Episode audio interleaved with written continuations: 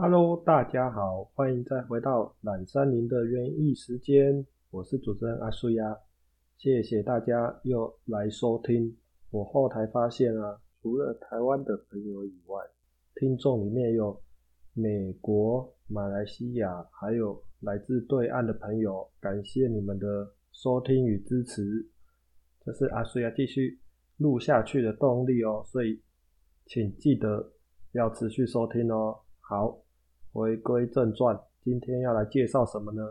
要来介绍一个大家都看过的植物，一定都看过，那就是鬼针草。鬼针草又叫做咸丰草，然后它整株其实都有作用啊，它整株都可以当药用。就南宫黑黑青草茶，其中一种就是用咸丰草下去煮的青草茶。那其实鬼针草它是外来种哦，它不是那个台湾原生的就有的植物。为什么会引进这个这么让人又爱又恨的植物呢？主要是因为它一年四季都可以生长，而且其实很野，就它传播传播的很快，然后生存能力很强。就有时候你看到那个。水泥地有那个缝隙啊，它都可以从那个缝隙长出来，长得很健壮。引进它的目的主要是早期那个蜂农，以前蜜蜂山上很多人养蜜蜂啊，如果你不是用糖水喂，需要给蜜蜂花园。那台湾主要的蜜就龙眼蜜嘛，荔枝蜜，还有所谓的百花蜜。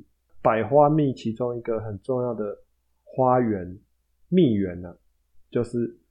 咸丰草，因为它一年四季都长得很漂亮，也会开花。冬天长得比较差了，那夏天哦很茂盛，就所谓的你怎么除它怎么长，就两三个礼拜就可以长长很高。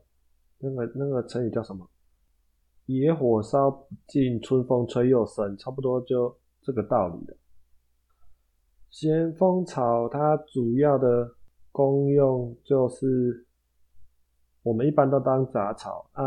你在野外看到的话，它的嫩叶其实是很好的野菜，就你可以拿它的嫩叶来煮汤、来炒来吃。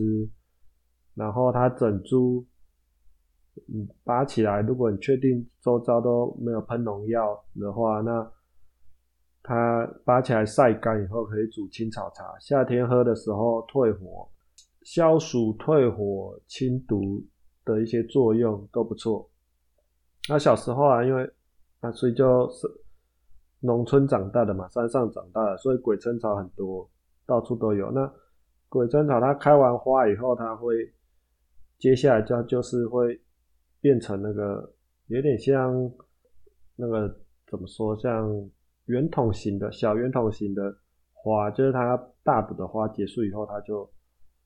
要变种子了嘛，会先变成那个圆形的。那我们小时候都会拔那个，然后来丢人家衣服，那就有一点像飞镖，就是天然，就是大自然的玩具。我们就会趁同学不注意的时候，就把被丢满满那个未成熟的鬼针草。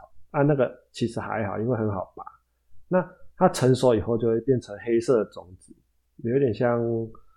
那个蒲公英状的，就是放射状的，就变成黑色的，哎，然后它的种子就是像针一样一根一根的哦。你一朵花可能六七十根有，然后如果你穿的衣服的材质啊是棉的啊，或者是一些比较棉的，密度比较密度比较没有密的啊，都很容易粘黏。然后粘黏以后，哦，以前我们最累就是哦。山上工作一整天，回家还要拔那个，就要拔完，因为你也不能直接丢洗衣机洗，你直接丢洗衣机更悲剧，变成你里面的衣服全部都沾满满的鬼针草，你到头来还是要拔，然后工作很累，还要拔那个，就觉得很烦。所以如果你要去山上工作啊，那你看到草种鬼针草很多，一定要穿运，就是那种风衣风裤，风衣风裤比较不沾杂草，然后还有。啊所以发现那个当兵的那个迷彩服也不错哦，迷彩服也是不粘，所以要选对衣服，不然你被鬼针草沾到，就之后要清除的时候就是一个梦魇。那鬼针草还有一个别名，就叫恰杂木，就五冠北不是有一首歌，嘟嘟嘟嘟嘟嘟嘟嘟嘟的那个恰杂木，跟这个很烦人的意思也有关系吧。好，鬼针草对鬼针草大概介绍就是这样。那你要怎么清除鬼针草呢？一定要连根拔除，不然其实它你拔掉。你是用砍的话，它还是会从旁边长出来。啊，鬼针草很厉害哦，它你不要以为它都小小一颗哦，懒山林那个土地肥沃，我看过长差不多一百五、一百六十公分的鬼针草也有，就还蛮厉害的，是一个不容小觑的植物。我觉得啦，它就是植物界里面的蟑螂，因为它的求生能力太强，因为你沾到它，你拔除嘛，你拔除。一般来说都随地乱丢，随地乱丢它又长出来，然后它其实很耐旱，很耐旱又耐寒，四季四季都能开花结籽。就像蟑螂在地球上面不可能被消灭，可以一直存活下去。鬼针草其实它也是一个很强的优势种，我觉得它也是不太可能被消灭的一种植物。还好它还是有一点功用的，就是它。还有一点药用，或者是可以当野菜食用，不，还有给蜜蜂当蜜源，蜜源源就是那个来源的源，采蜂蜜的蜜源，这样我们才有好吃的百花蜜。